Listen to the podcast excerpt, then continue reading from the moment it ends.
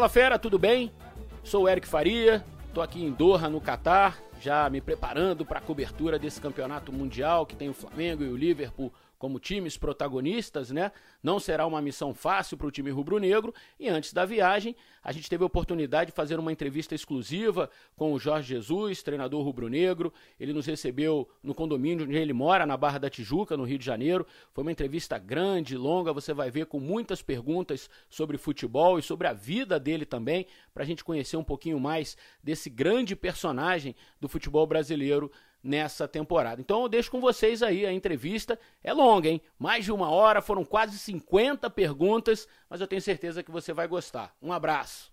O que leva uma pessoa de 65 anos, quando muitas outras no mundo nessa idade estão pensando em parar, em descansar, o senhor foi em busca de um desafio novo.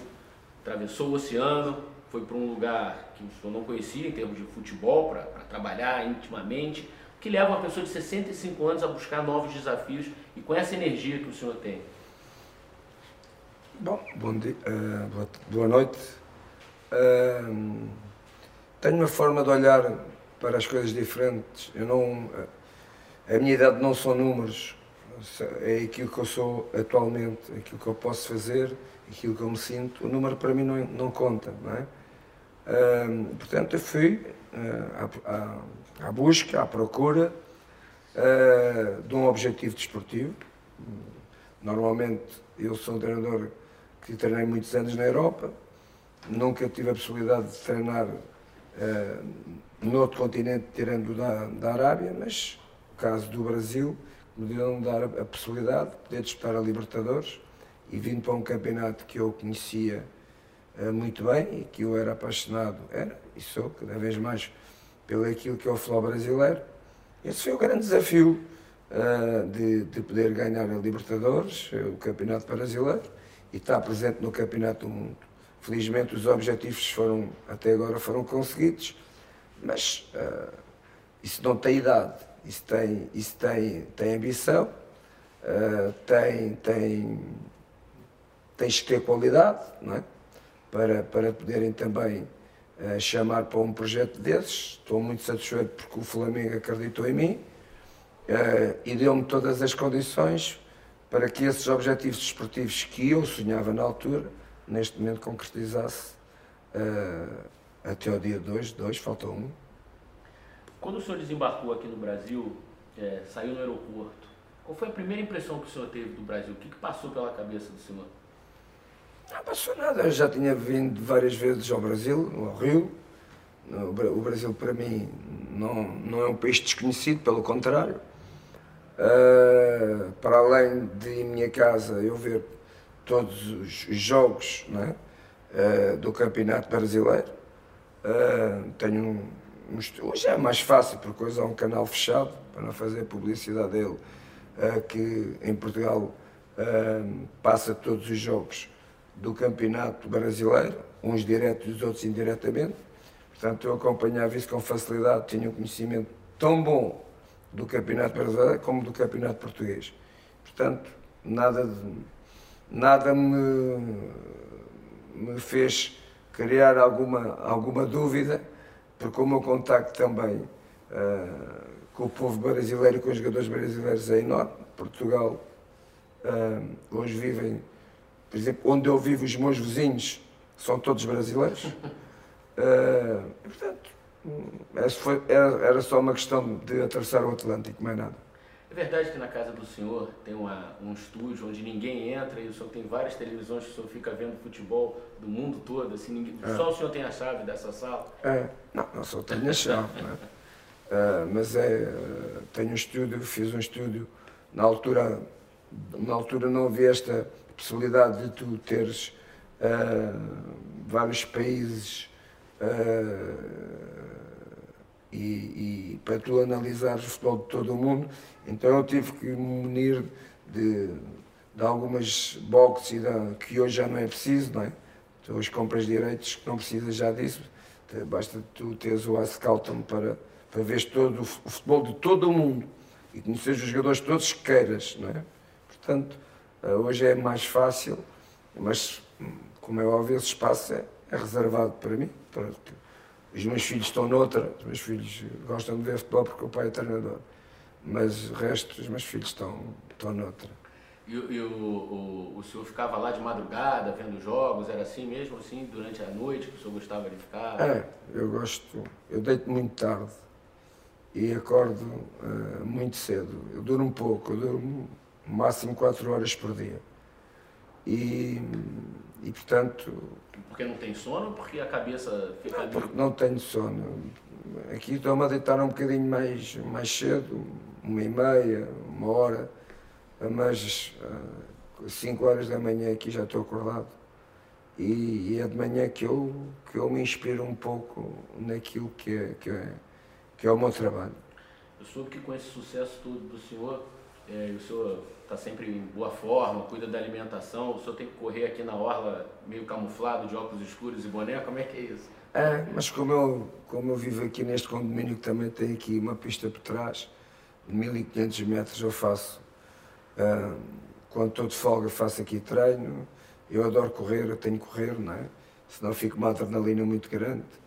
E, e treino todos os dias no, no, no CT, depois dos jogadores acabarem uh, o treino, eu vou treinar, não posso passar sem treino.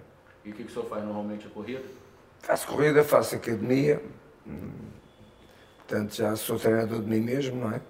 Uh, e é isso que eu faço. E adoro fazer, e hoje de manhã já fui fazer.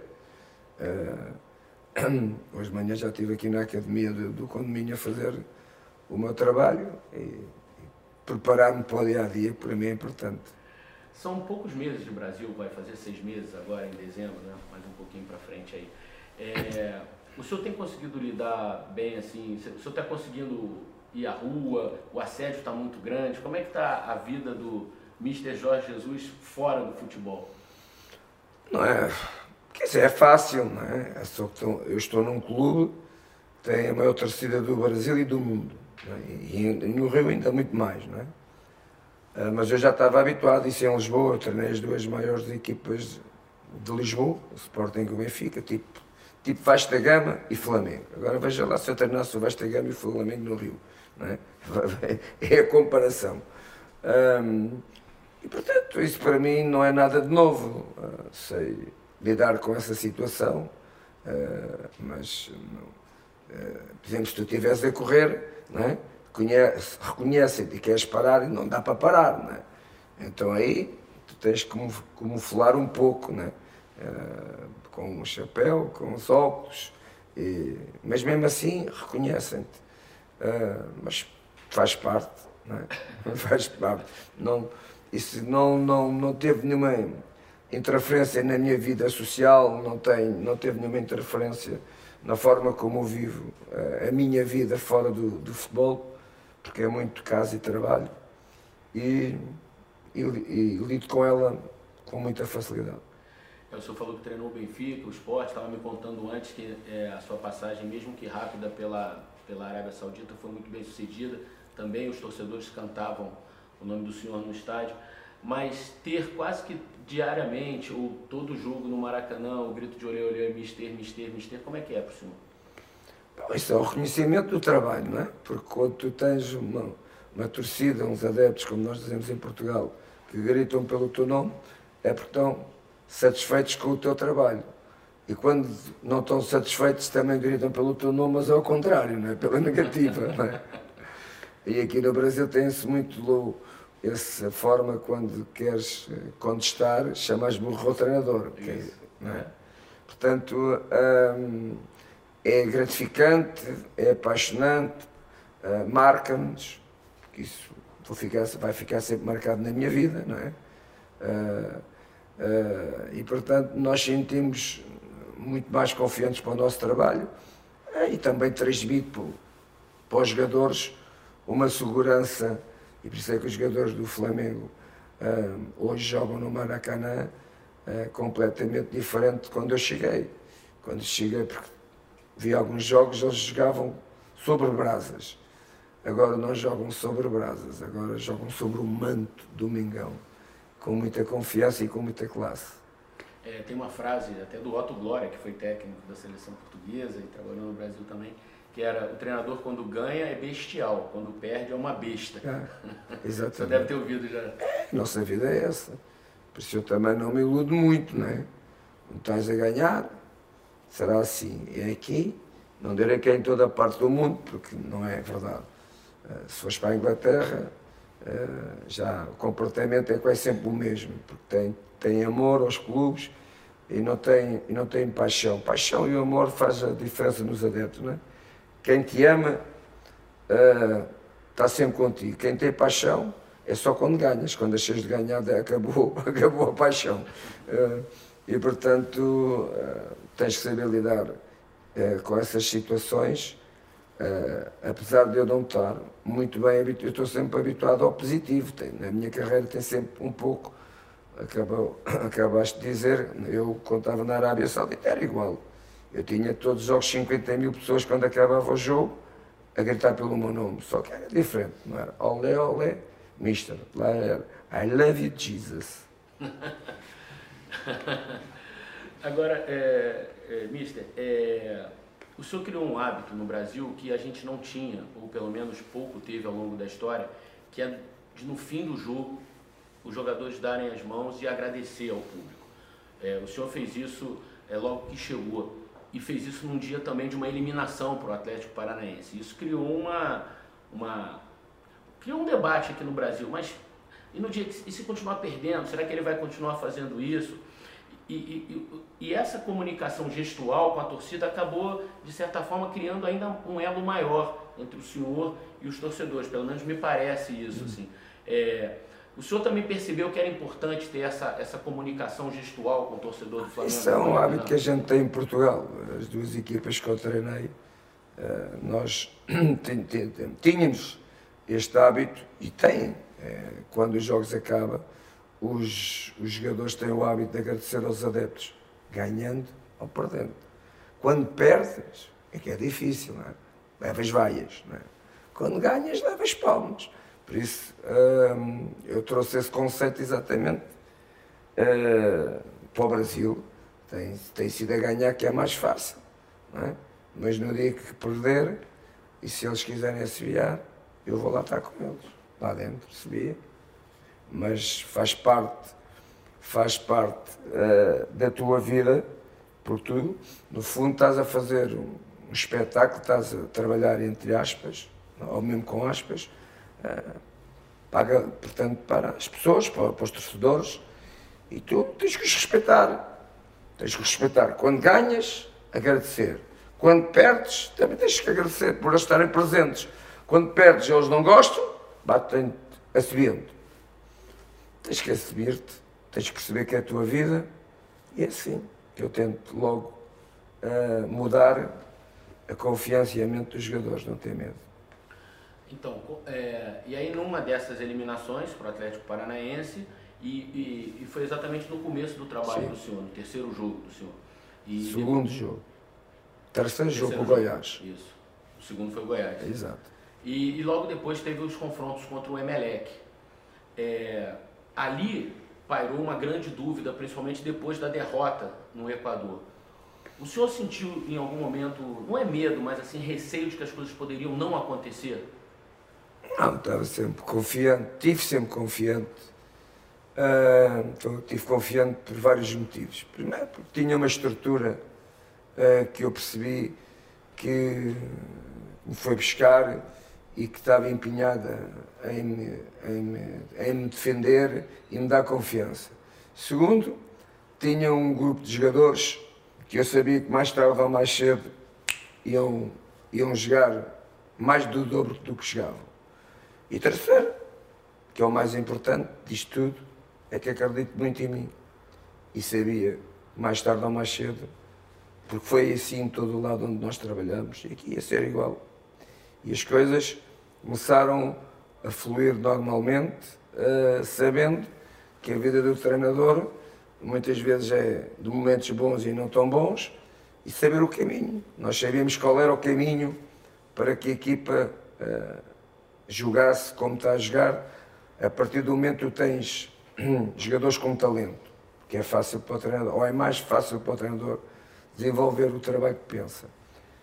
partilhámos com eles uma ideia, eles aceitaram desde o primeiro, da primeira hora a, a nossa forma de treino, a nossa, a nossa ideia de jogo um, e partimos para, para um ano. Está quase a terminar, independentemente de sermos campeões do mundo ou não, vai ser sempre histórico e vai ser brilhante.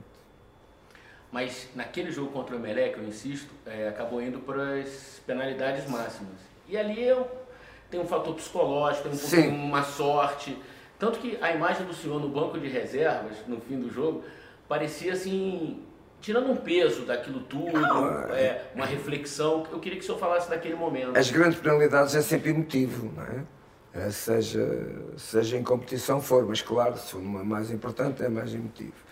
E nós já tínhamos perdido uma, uma, uma eliminatória para, para o Atlético Paranaense por grandes penalidades que eu não, nem sabia tão bem quem, quem, quem, quem eram os jogadores que tinham aquelas características para, para, fazer, para marcar as grandes penalidades. Eu estava sensivelmente há, há pouco tempo, não é?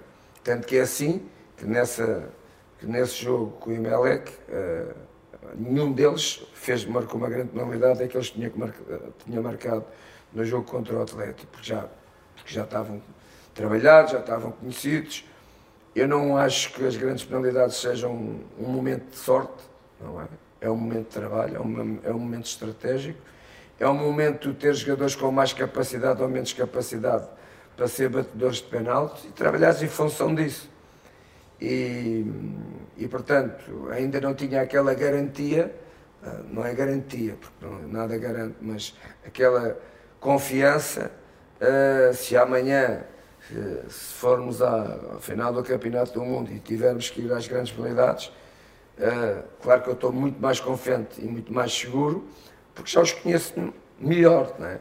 E ali ainda não estava muito confiante, mesmo conhecendo não estás muito confiante, porque são grandes penalidades, é, é a emoção, a adrenalina é alta, mas acreditei sempre nessa possibilidade e penso que foi a partir daí que o, Flamengo deu o clique.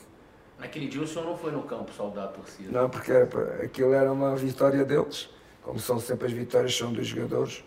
Achei por bem que, que era, aquela noite era para eles. Agora, é, eu soube também, aí o senhor pode me confirmar, se depois daquela derrota é, no Equador, o senhor é, passou a ouvir uma música ou, ou, ouviu pela primeira, pela primeira vez um fado é, da Marisa que diz assim, algo me diz que a tormenta passará, é preciso perder para depois se ganhar, mesmo sem ver, acreditar, é a vida que segue e não espera pela gente. Essa música inspirou E o melhor está para chegar. Cada e passo melhor... que demos em frente, caminhando sem medo de errar. E o melhor de mim está para chegar, acaba assim a, a, a letra.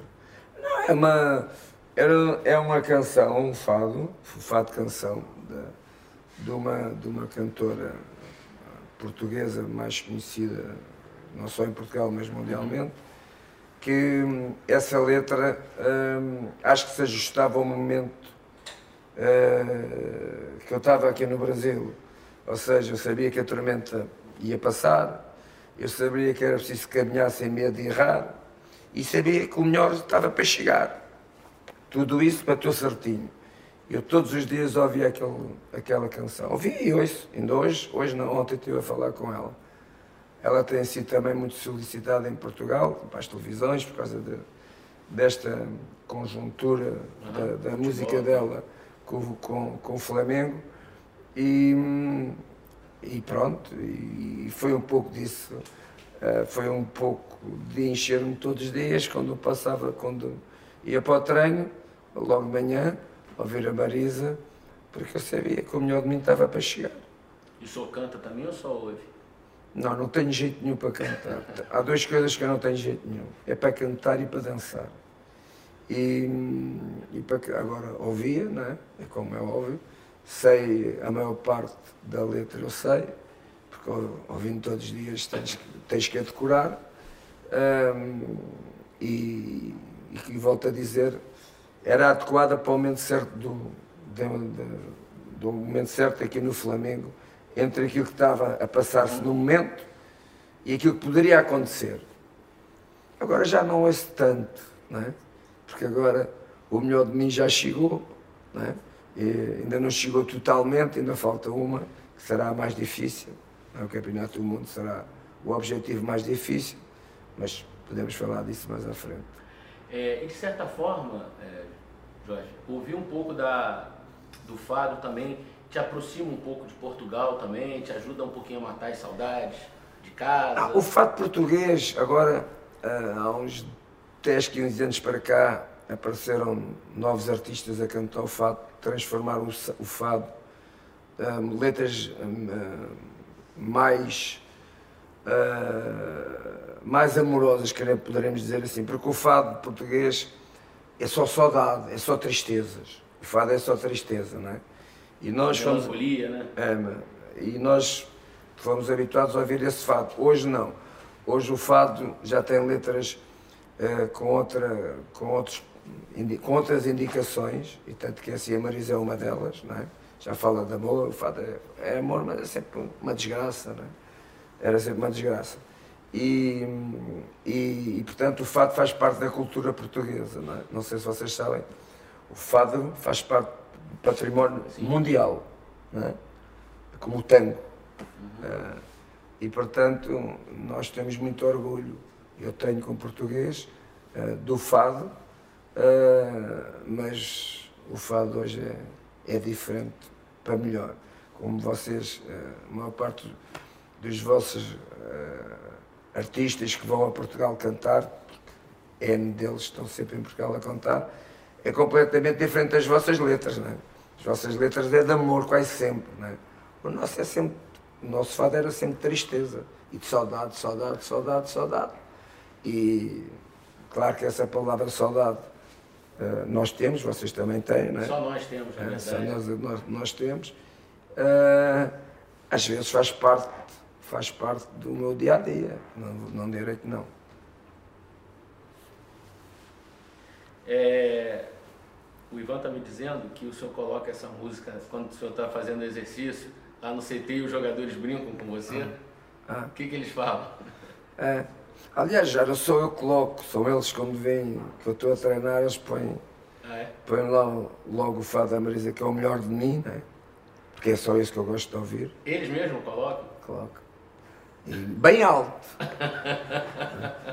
bem alto. E, e, e, pronto, e aquilo é uma letra que, que, que mexe comigo do momento, eh, não só por causa de da, da qualidade dela como, como, como a, a artista, mas também o momento do Flamengo, acho que encaixou na perfeição. Eu vou até sair um pouquinho do roteiro, porque o senhor me deu uma, uma, uma deixa boa aqui. É, a gente ouviu alguns jogadores, claro, para um outro programa que a gente está fazendo, e muitos deles, é, quase todos eles, falaram muito do senhor, mas assim, uma, uma característica comum nas respostas é que o senhor chegou de um jeito e hoje está de outro jeito com eles. Assim, na opinião deles, o senhor era um pouco desconfiado no começo, mas hoje é uma outra pessoa muito mais aberta, amorosa. É, o senhor percebe também que o senhor mudou com eles também um pouco? O Gabriel chegou a falar em, em amor, citou o amor. Sim, mudei, mudei porque a gente somos um pouco uh, daquilo que é o nosso convívio, não é?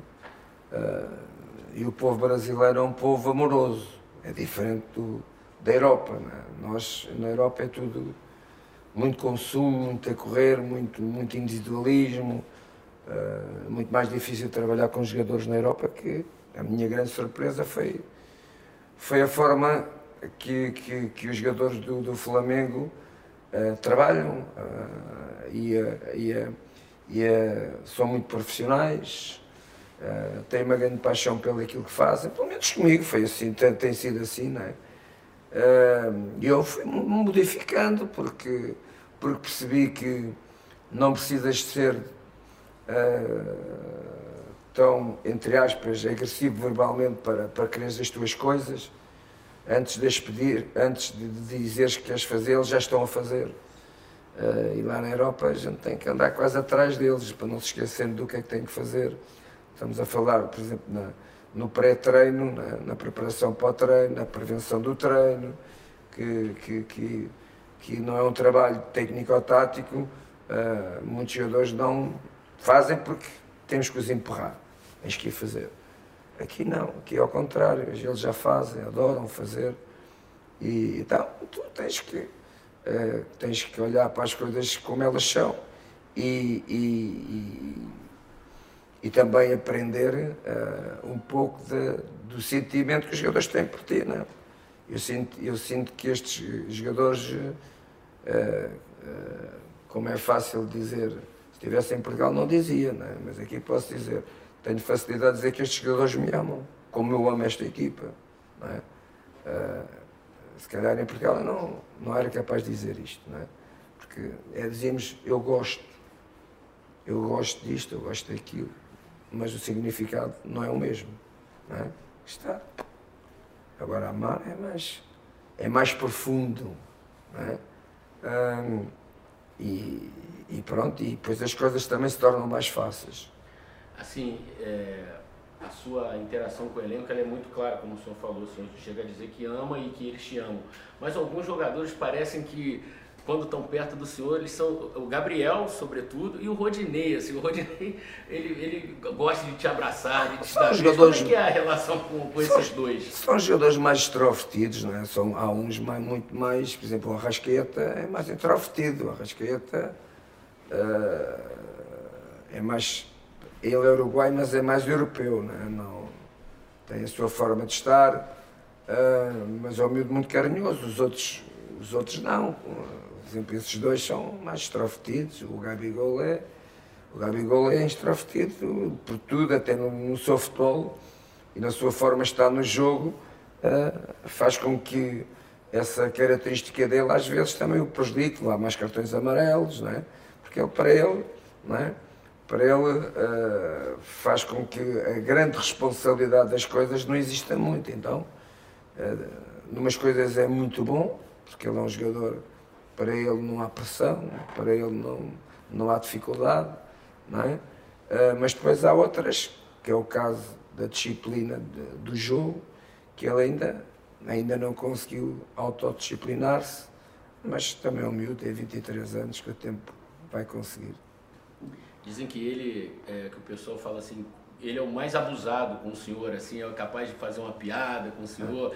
Quando é. o senhor falou aquela coisa que viralizou do 5, ele é que ah. passou a, a falar. Ele fala comigo como fosse o meu filho, como os meus filhos falam. Ah, acho, acho, eu acho como nós dizemos em, em português, se calhar não percebe o que é o significado que eu vou dizer.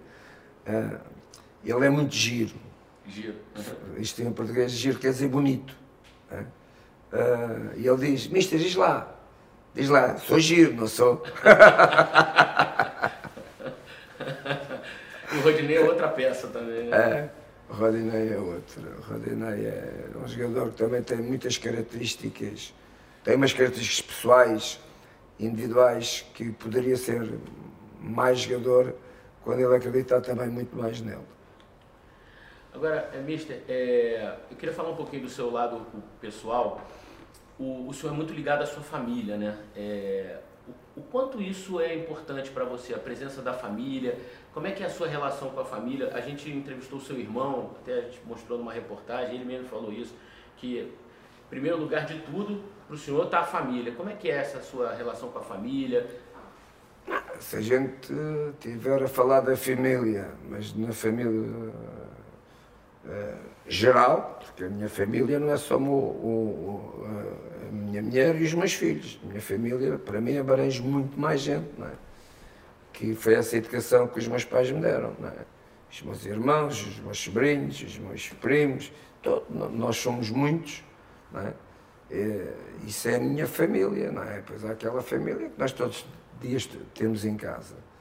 Mas a minha vida foi sempre uma vida uh, eu comecei a ser profissional aos 17 anos, né? e foi quando eu, jogando em Portugal, uh, mas não vivendo com os meus pais, e depois, uh, depois de casar, uh, foi a mesma coisa. Eu trabalhava, mas eu trabalhava fora, a minha família nunca saiu de Lisboa.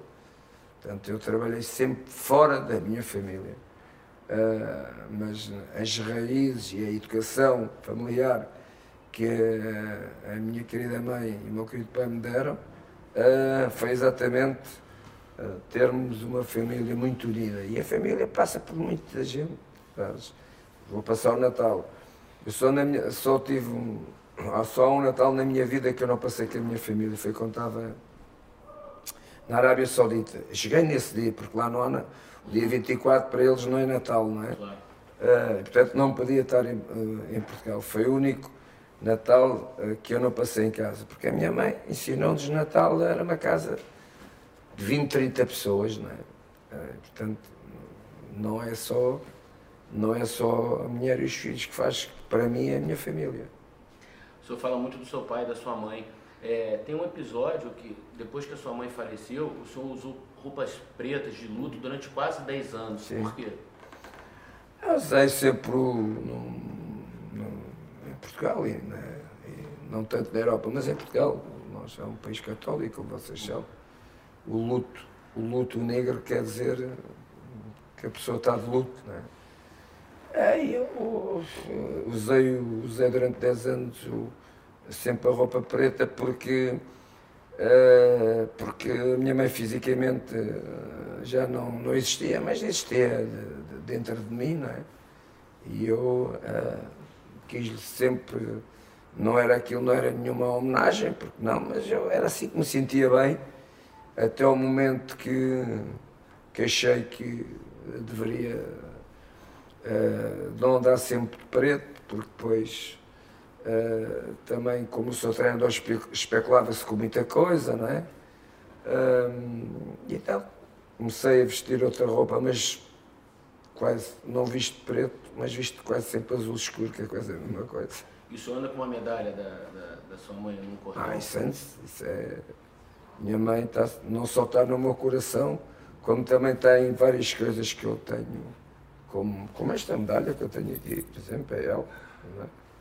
Ah, mas isso, acho que eu sou um filho como todos os filhos. Quem é que não gosta da mãe? Quem não gosta da mãe não gosta de ninguém. É?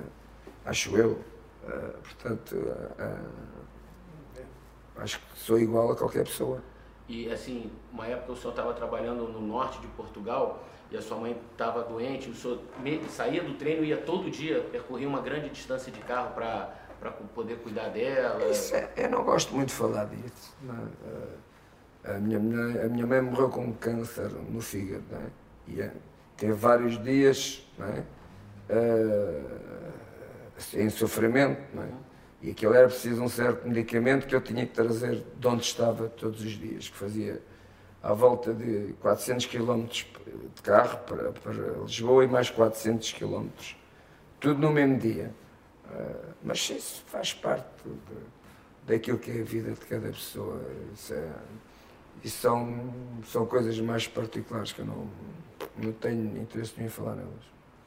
É claro que quando o senhor vem para o Brasil e é um personagem novo no nosso cenário, a gente acaba pesquisando, estudando sobre o senhor. E aí começa a pesquisar na internet. E uma das imagens mais lindas assim da carreira do senhor é quando o senhor sobe o Vitória de Setúbal e o senhor comemora abraçado ao seu pai.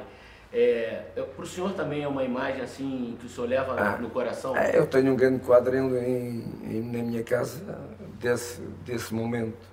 E estou no princípio da minha carreira.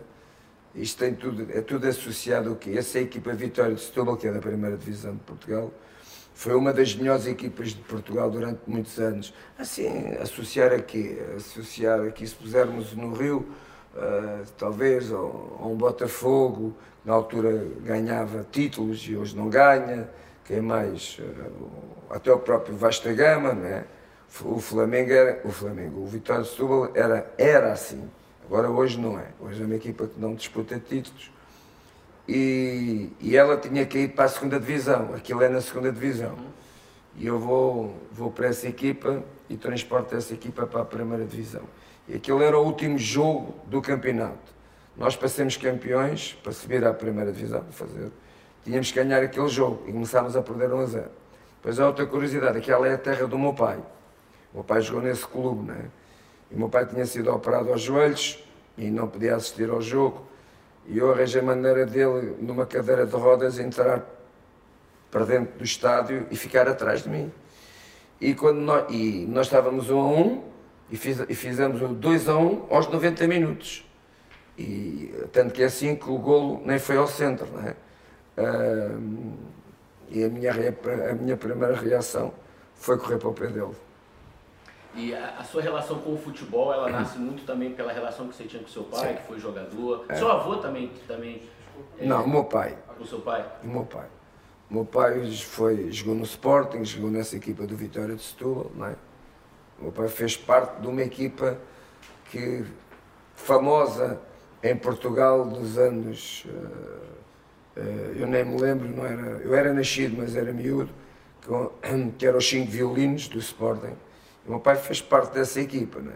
que hoje, tipo, tipo Zico, né? Uhum. Uh, já passaram tantos anos um, e o Sporting, os Sportingistas agarram só cinco violinos porque nesse ano eles ganhavam tudo. A partir daí começaram a ganhar muito pouco. Então vão buscar uhum. o Zico, não é? O Flamengo não ganha muito pouco, tem que se agarrar ao tempo do Zico, não é?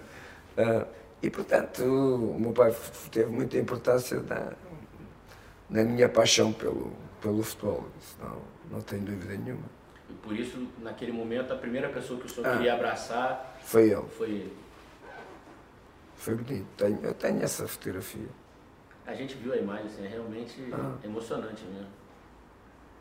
E, e, e Mister, é, como é que o senhor acha que os portugueses hoje estão olhando para o senhor? Da mesma forma que olhavam quando o senhor trabalhava no Benfica? O, porque a gente vê todo dia imprensa portuguesa, jornalistas portugueses vindo ao Flamengo, querendo é. falar com o senhor. O senhor acha que o senhor volta para lá maior ainda, em termos de futebol? Não, volto uh, visto de uma maneira diferente. Ou seja, hoje, se voltar a Portugal, como digo hoje, uhum, claro. amanhã, volto como um treinador do Flamengo. Não volto como nem um treinador do Benfica, nem um treinador do, do Sporting. Vocês não eu, treinava, eu trabalhei seis anos no Benfica, é? e quando eu saí para o rival, como se saísse ali do, do Flamengo para o Vastega, aquilo foi muito confuso, não é? As paixões, não é? Uh, os adeptos do Benfica não, não, não nunca, aceitaram. nunca não aceitaram e acharam que eu fiz uma traição, não é? Uh, e foi doloroso para eles, e houve, pronto, houve, houve alguns conflitos depois, no, no meu primeiro ano. Hoje, felizmente, eu tenho, tenho vindo para a Arábia Saudita, tenho vindo principalmente para o Flamengo. Hoje, a, a, a nação portuguesa abraçou-me como um português treinador de, do Flamengo e essa clubeta em Portugal acabou. A nossa final no Peru, em Lima, Uh, Portugal parou para ver o jogo, não é? Uh, e, portanto, uh, isso foi, talvez, para mim, para mim, esta é a minha passagem no Flamengo, a maior vitória para mim foi essa. O jogo de Lima? Não.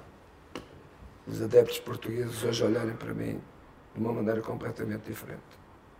Essa, para mim, foi a minha, a minha principal vitória como treinador. E como eles olham para o senhor hoje? Hoje olham-me como um treinador sem camisola. Mas não tenho camisola. A minha camisola é ser treinador. Essa para mim foi, foi a minha, eu, pelo aquilo que, que, que eu sei e sinto, né? eu estou longe de Portugal, mas estou perto. Né? Uhum. Uh, essa foi a minha grande vitória como treinador. E o futuro? E o futuro, Mister? O que, que aguarda o senhor? A futura, a palavra, a frase é quase sempre a mesma. A futura a Deus pertence. Um, não ao João de Deus.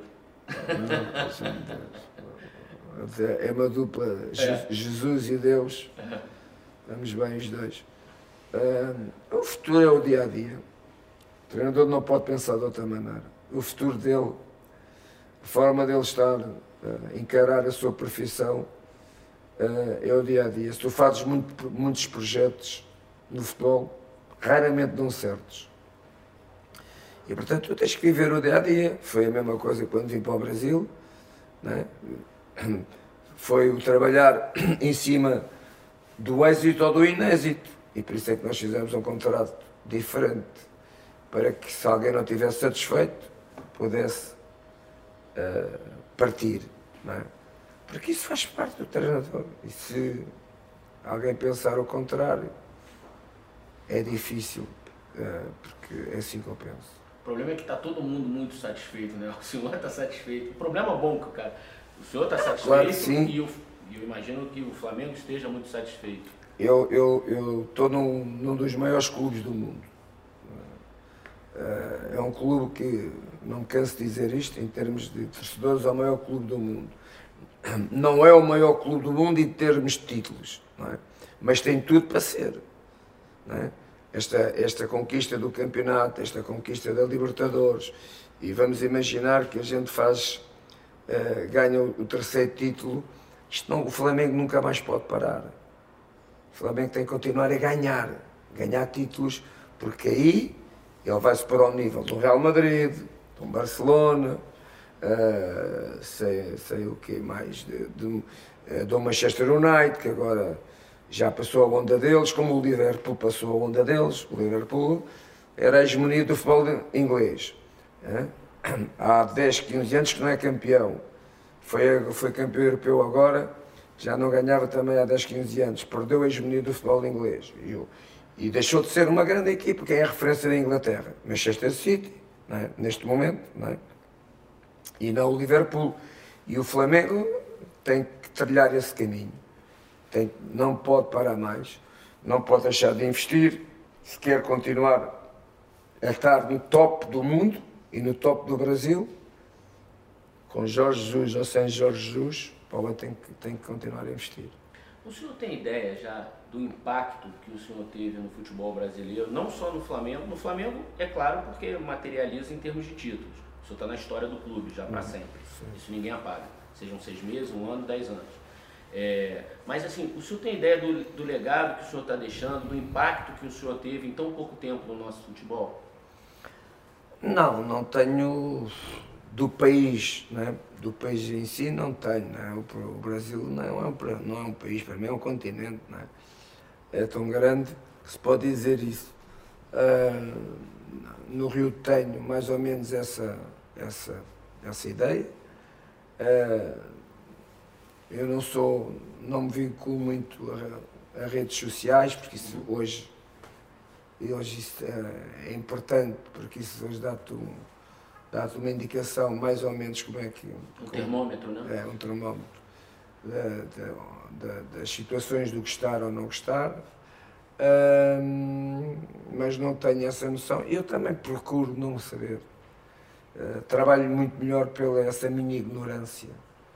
Uh, me sinto melhor por, por saber que sei o que se passa à volta de mim no estádio onde eu trabalho, que são 70 mil, quando venho à rua, a forma como as pessoas me acarinham e, e pouco mais, uh, porque, porque não quer saber, não é? Primeira vez tenho um Instagram, nunca tive na minha vida, não é? Há vários a dizer que uh, os, os falsos, não é? Hoje já tenho um Instagram verdadeiro, que a minha gestora de, de, de, de portanto, uh, trata dele, mas eu ia dizer o quê? Tenho um Instagram que eu passa esses dias e deixa eu não lá vou. Né? Porque não, não. Quer estar, quer, estar, quer estar sempre focado noutra coisa, que, é, que é, neste caso é o Flamengo.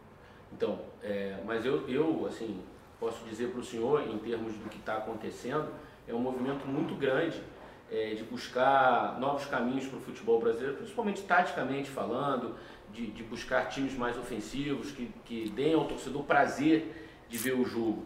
E, e, e isso tudo está sendo muito atribuído ao trabalho que o senhor fez no Flamengo. Um time que é insaciável, quer sempre fazer gols e, e se possível, dar espetáculo também. É, mas isso foi. Eu tive um. Eu, quando comecei a minha carreira, todos nós temos fãs, não é? Fã como jogador, fã como treinador. Temos referências, neste uhum. caso. Eu tinha uma referência, eh, porque ela é conhecida em Portugal, eu tinha, tive sempre uma referência de John Cruyff como jogador. E depois John Cruyff foi treinador, não é? Foi treinador oito anos no Barcelona.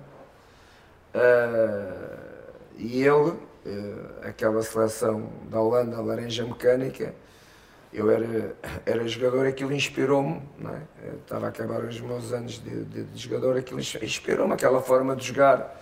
Uh, tenho que perceber um pouco o que é que se está aqui a fazer, não é? E porque eu já, eu já andava à frente em termos de pensamento, não é? E procurei uh, saber então o que é que eu fiz. Fui até Barcelona fazer um estágio com João de Cruyff ele hoje, como vocês sabem, não, já faleceu, mas foi sempre uma referência para mim. E há uma frase dele que ele, naqueles dois meses que estive com ele, que ele me ensinou, disse-me assim, uh, uh, Jesus, é mais importante ganhar 5 a 4 que ganhar 1 a 0. Isto porquê? Porque tu tens de lembrar dos torcedores que estão aqui. Tu tens que ganhar e tens que dar espetáculo. E o Barcelona, ganhar só não chega. Tem que ganhar e tem que dar espetáculo. E o Flamengo é um pouco isso, como o Benfica era isso. Senhor carregou isso para sempre. É, ganhar só não chega. Tens que fazer as pessoas divertirem-se com o jogo. O mais importante é ganhar. Mas se puderes associar entre o ganhar e, e dar espetáculo, é o ideal. Eu, eu comecei depois a, a, a introduzir uma, uma nota para as minhas equipas. Hoje ganhámos com nota artística. Por exemplo, ontem o Flamengo ganhou com nota artística, mas já jogou alguns jogos que ganhou sem nota artística, não é? Isso é fundamental os jogadores perceberem. Os jogadores hoje do Flamengo já percebem uma coisa. Tem uma marca. Eu digo-lhes assim, temos que chegar a Flamengo, como disse desde que cheguei. Isso não queria, isso para eles não queria dizer nada. Hoje eles sabem o que, é que eu quero dizer, jogar a Flamengo. E eles hoje já dizem, vamos jogar a Flamengo. Uh, porque isso obedece a muitas características daquilo que a gente faz durante a semana. E esse jogar a Flamengo, é, Mister, o senhor estudou um pouco da história do Flamengo antes de assumir o clube? Porque é, deu para perceber logo nas primeiras entrevistas que o, que o senhor sabia onde estava pisando que era um clube popular, que era um clube que gostava de jogar no Maracanã com casa cheia, que gostava de um time ofensivo, de fazer gols. O senhor chegou a estudar, leu, se informou? Formei-me e li, claro, a história do Zica é, é logo uma forma de tu perceberes, não é? Uh, o que é a história de, uh, deste clube. Uh, e, portanto, sabia que o Alage Maracanã é um estado mundialmente conhecido, não é? Eh, quem não conhece o Maracanã, toda a gente conhece o Maracanã. E portanto a Casa do Maracanã, associada ao maior clube uh, do Brasil em termos de torcedores, era a casa ideal.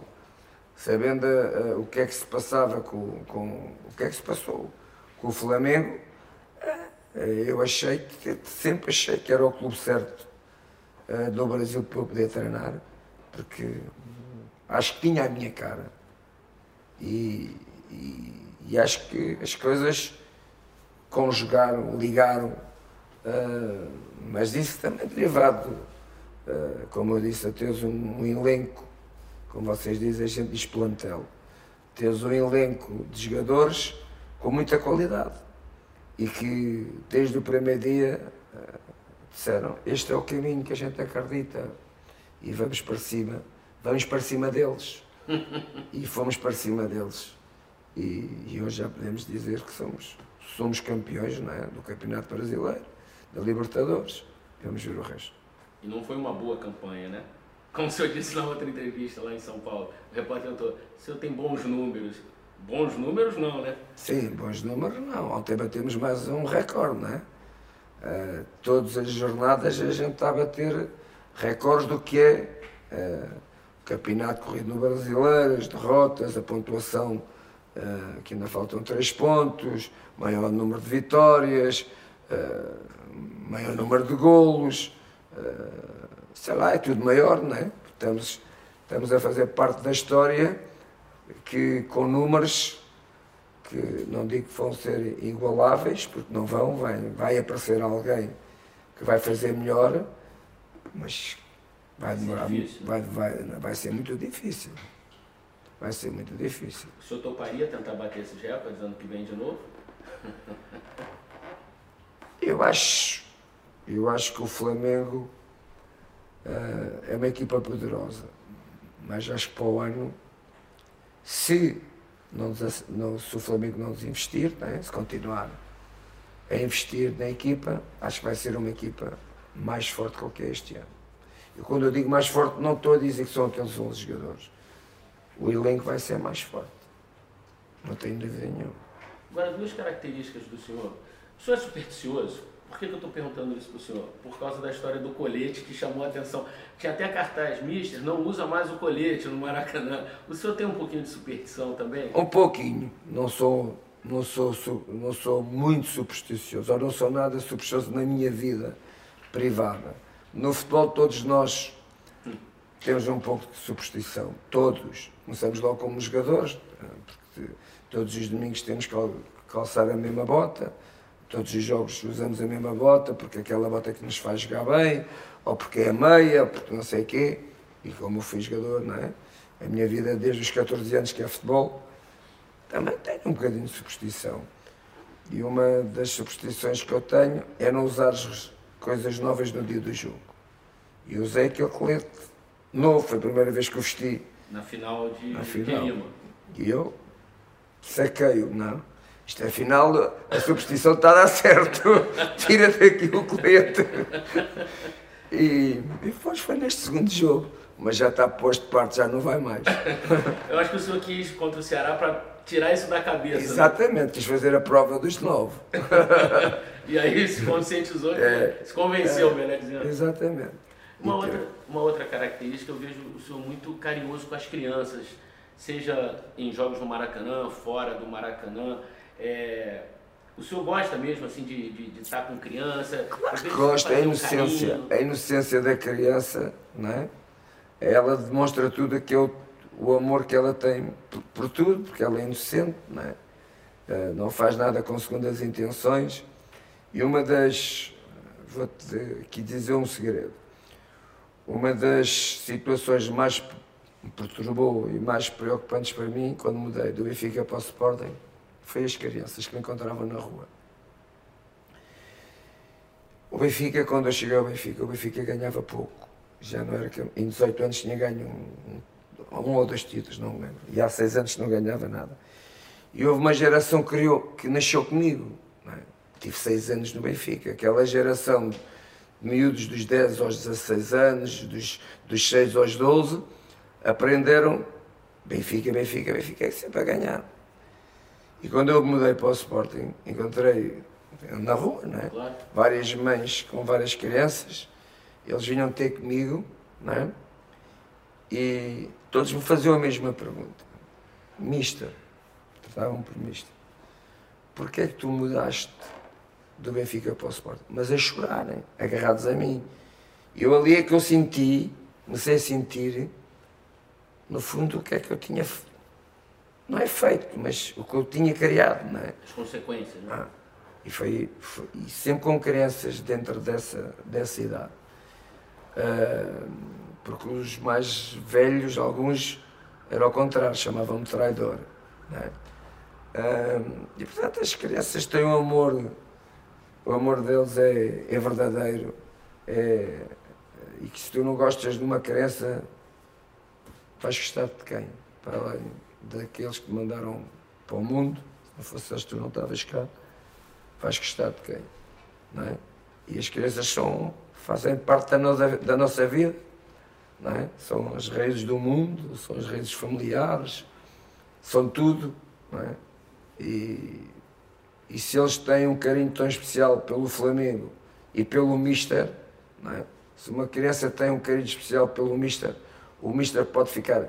Eh, não dá muito significado ficar, não sentir o que é, o que é a ternura de, daqueles 40 meninos que estão todos os dias ali. É impossível, só se tu não tiveres coração. Se não tiveres coração, passa ao lado.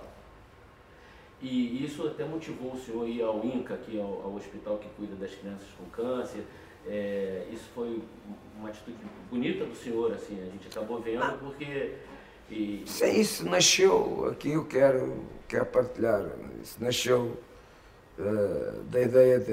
Eu tenho, tenho um advogado em Portugal e agora tenho uma advogada está, está comigo no Brasil, que, porque as leis de trabalho são completamente diferentes daquilo que é Portugal.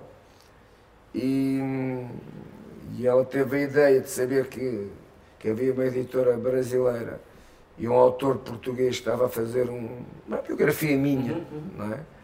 Uh, e se eu tinha autorizado? Não, não sei de nada, não, porque isso tu podes fazer sem autorização. E ela tentou entrar e saber dentro da, da editora o que é que se estava a passar uh, e chegaram a um acordo não é? na venda do livro uh, e eu lembrei-me, sendo assim, eu quero uh, que essa receita que, que é para mim distribuir toda, total, pela uma instituição que, que nós vamos escolher. E eu perguntei a ela qual, mas disse logo, tem que ser crianças. E, e ela indicou-me esse nome, e, que é o Instituto Nacional de Câncer. E o livro vai ser apresentado no dia 12 de dezembro na Embaixada de Portugal. Também tive já a oportunidade de jantar da Embaixada de Portugal, que eu sugeri e devia, de, de, de, a minha opinião, é que o governo português, o embaixador português, tivesse aquela embaixada uh, durante um dia por semana, aberto, como fosse um museu para ser visitado, que aquilo é lindo de morrer, que ele é a coisa mais bonita que eu vi na minha vida, fora de Portugal, uh, e que diz o que é a história de Portugal. Então eu pensei, falei com o embaixador e pensei que a apresentação do livro fosse na Embaixada Portuguesa, porque aquilo não é só muito da história de Portugal, mas também é lindo de se ver. E, mas o senhor foi até o Inca, né? Foi poderia não ter ido. E o que, que motivou o senhor a ir até lá? Porque já em Portugal também fazia isto, não é? Em Portugal também é, o nome é diferente, não é? Uhum.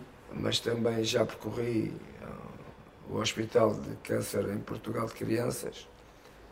Em Portugal, uh, os clubes têm, principalmente o Benfica, o Sporting também, os clubes têm uma fundação.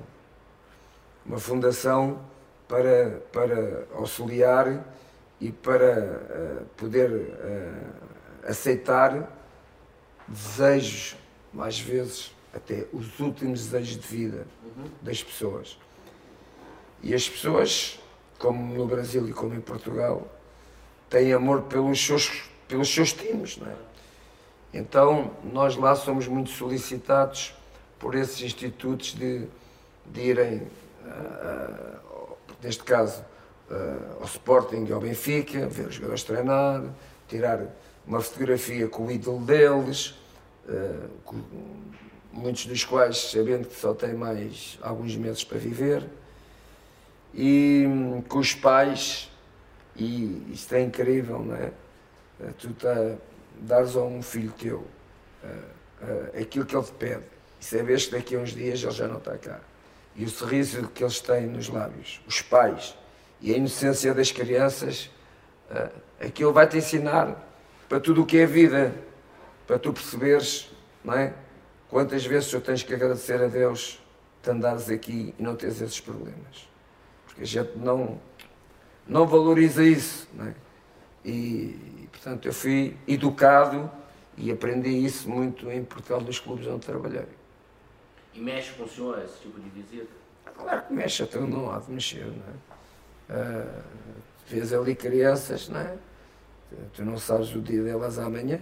Uma coisa que eu notei aqui no Brasil, uh, as mães das crianças todas muito novas, todas mães até dos 20 aos 25 anos. Uh, e claro que isso mexe, mexe com as pessoas e o carinho que aqueles funcionários têm todos os dias em poder retribuir qualidade de vida a essas mesmas pessoas. E se tu puderes fazer o mínimo, o mínimo de qualquer coisa, que aquilo possa cada vez ter mais capacidade de, investigação, porque o câncer em todo o mundo, todos os dias está-se a avançar para o cada vez mais o investigar e, e não sei, não, percebo, não sou médico, uh, não direi erradicar, mas avançar de forma que não seja, já, já haja tratamentos, porque hoje há muita gente sobrevive ao câncer. E, sei lá, fiz aquilo que devia, que deveria ter, que eu deveria fazer, não sei, foi aquilo que eu, que eu senti. É, para a gente ir encerrando já, é, essa entrevista, como eu disse para o senhor, vai entrar daqui a dois domingos, então é na semana de estreia do Flamengo no Campeonato Mundial. É, é possível o torcedor do Flamengo sonhar com mais esse título sob o comando do Mister? Sonhar a gente vai sonhar, sabendo que é um dos três o mais difícil, não é? Nós vamos jogar com o vencedor, com o campeão da Europa em título, que é o, que é o Liverpool, não é? ganhou a final ao Tottenham, vi esse show, inclusivamente. Inclusivamente eu tenho uma história muito gira nesse dia, não é? Eu estou a dar uma entrevista e estou a dizer que, curiosamente. Tá, vou o senhor tinha assinado contrato com o Flamengo Tinha assinado dia, nesse né? dia. E estava a dar uma entrevista para umas televisões brasileiras que eu não, não, não sei quais eram, mas lembro perfeitamente. Curiosamente, estávamos a esta final com, o, com o finalista Liverpool. Sei a história de 81, dos 3 a 0. Quem sabe se eu não vou estar na final do, do Campeonato do Mundo com o Liverpool. E não sabia que o Liverpool ia ganhar ao Tottenham, não é? O Liverpool ganhou 3 a 0 ao Tottenham. E também não sabia que ia ganhar a Libertadores. E ganhámos a Libertadores. Eh, e agora está tudo mais próximo dessa final do Liverpool. Não esquecendo, primeiro, eu tenho uma final, uma meia final, com o Al Hilal, que é uma equipa que eu trabalhei, que eu, mais o presidente e a estrutura do Al Hilal, montámos aquela equipa. É uma equipa muito forte. É uma equipa que joga, eh, joga como joga o Flamengo. Os quatro jogadores da frente, que é o Gomes, que é um internacional Brasil, um, um internacional francês que estava na, na Turquia, no Galatasaray, que fui buscar. Uh, Sebastião Giovenco, um, um, um, italiano que, estava, que foi considerado o melhor jogador da MLS. Fui buscar o André Carrilho ao Benfica e fui buscar um, um, um, saudita que jogava no Vila Real em Espanha. Estes quatro jogadores são muito parecidos com Gabigol, Bruno Henrique, Arrascaeta e, e Everton Ribeiro. Muito parecidos da forma de jogar. Muito difícil de esperar. E tenho. Eu se calhar tenho mais medo do jogo do Al Hilal que eu tenho do jogo do, do Liverpool. Uh, mas, mas vamos estar lá. E e vai ser uma meia final muito difícil. O Al Hilal ainda não ganhou a Esperança de Tunis, não é? Tem que ganhar. Mas eh, eu conheço as duas equipas, não é? E no futebol nem sempre o melhor ganha, não é? Aliás, o futebol é o único desporto coletivo do mundo que o melhor nem sempre ganha. Porque nos outros o melhor ganha sempre pela extensão. No futebol não ganha. E, e o Liverpool é melhor do que o Flamengo hoje? Ah, para toda a gente é melhor. Para, senhor? para mim não é. Para mim não é melhor. Mas para toda a gente é melhor. E o que, é que vale mais para toda a gente ou para o senhor? Não, o que vale mais é para mim. Os outros podem pensar que o Liverpool é melhor. Mas se nós chegarmos à final, vamos ver quem é o melhor. E eu acredito que o melhor vai ser o Flamengo. Mas é o título mais difícil para vencermos. Agora, para encerrar, o senhor disse que é, a vida de um técnico é dia após dia, então a gente não sabe quanto tempo o senhor vai ficar mais no Flamengo, se uma semana, duas, três, um mês, seis meses. o senhor tem contrato até maio, e imagino que o senhor queira cumprir o contrato até Sim. maio. É, mas assim, quando esse vínculo encerrar um dia, o que, que o senhor vai olhar para trás e levar do Brasil? O que, que o senhor vai levar do Brasil? Desportivamente vou levar uma história, não é? Nunca, não vai ser nunca mais apagada, não é? E vou levar uh, vou levar. Eh, aprendi, aprendi muito no Brasil de olhar para a vida. Vocês têm uma forma de olhar para a vida completamente diferente do europeu. São mais apaixonados, vivem o dia, o dia a dia sempre com um sorriso nos lábios. Mesmo às vezes com alguma dificuldade. O europeu não, o europeu é, é, é muito conservador, é muito, muito, muito individualista. Hum, e isso vai-me ajudar certamente na, no dia que eu estiver em Portugal, lá na minha casinha, olhar a vida muito mais uh, sorridente, muito mais aberto, muito mais tolerante, uh, qual, qual que eu era. Uh, hoje eu sou uma pessoa muito mais tolerante. O senhor sorri mais hoje em dia? Sorri mais, muito mais e sou mais tolerante. O, o, povo brasileiro ensinou-me nestes seis meses a olhar para a vida de uma maneira diferente. Porque eu era muito pragmático, muito. A minha profissão. Também não quero passar do 8 para 80, porque a minha profissão tem de ser radical e pragmático. Senão, não consegues, não é? Mas ah, hoje eu abro muito mais com os meus jogadores que me abria. Eu hoje, quando chegar a, Portugal, e se tiver que treinar em Portugal, não sei daqui a quantos anos, eu hoje vou, vou ser um treinador completamente diferente, por exemplo, para os jogadores que não são portugueses, neste caso são imigrantes como eu sou no Brasil. Vou olhar para eles de uma maneira diferente, perceber porque é que eles querem estar mais tempo em casa. Para mim não, não havia hipótese. Não é? E tudo isso faz com que eu saia do Brasil muito mais treinador. Não tenho. Saia, porque vou ter que sair, não sei quando, mas vou ter que sair. Não vou acabar a minha carreira no Brasil como treinador, isso tenho a certeza absoluta. Quantos mais anos podem ser também não sei, mas que vou ser mais treinador, isso não tenho dúvida nenhuma que vou ser mais treinador. Você sabe que esse dia que, quando acontecer, vai ter muita gente chorando aqui, a torcida do Flamengo, sobretudo. É, eu, eu sabe, curiosamente, estes meus últimos dois anos foram assim, não é? Uh, e se, se, for o Flamengo é o terceiro ano, é?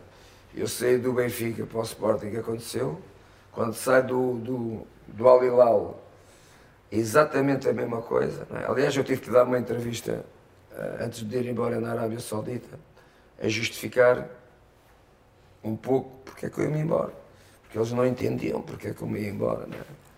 Uh, e as redes sociais e a televisão bombavam por todo lado a pedirem para não me ir embora. E então tive que ir ao canal principal da televisão, o presidente. Uh, pediu-me para eu fazer isso, uh, não me adaptava e tal. E, e pronto, e foi assim. E espero que no Flamengo, uh, se calhar vai ser a mesma coisa. Isso é sinal que eu também queria amor uh, e paixão nos clubes onde trabalho. E aí, pessoal, bacana a entrevista, né? Assim a gente pôde conhecer um pouquinho mais do Jorge Jesus, que já virou cidadão honorário do Rio de Janeiro, campeão brasileiro, campeão da Libertadores. E vamos ver o que, que acontece com ele, com o Flamengo nesse campeonato mundial. Mas eu tenho certeza que o Jorge Jesus já virou um nome na história do futebol brasileiro. Um abraço, pessoal. Fala fera!